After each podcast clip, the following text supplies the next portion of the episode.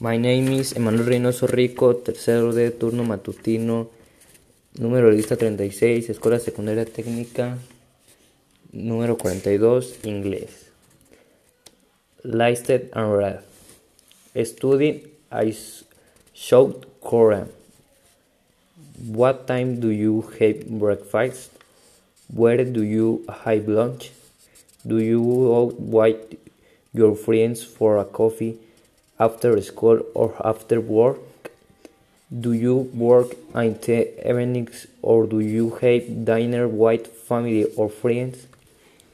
Life is very different for many young people in South Korea. It's very important for people to go to university and find a good job. So study is very very important. Young people get up at about six o'clock, have breakfast with their family, and go to school. Schools in South Korea start at seven o'clock. After fireworks of lesson in the morning, it's time for lunch. Most people have lunch at school. Theater are most lengths until six o'clock, but that to ten many young Koreans to go to library and study from about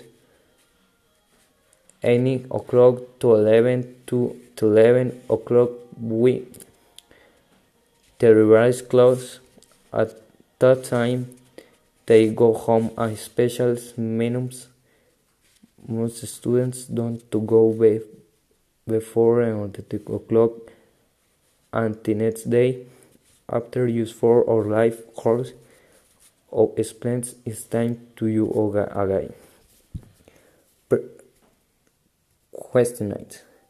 Number 1. What time do you young people head up in South Korea? Response. They head up about 6 o'clock. Number 2. What time do you schools open in South Korea? 7 p.m. Number 3. Where do you play play high lunch? Most people play a lunch at school. Number 4. What time do you school in Korea finish? Until 6 o'clock. Where do you manage your play going every evening? To the library. Number 6. Time do the library close? Wins 11 or 11. Number 7. How do you play go home?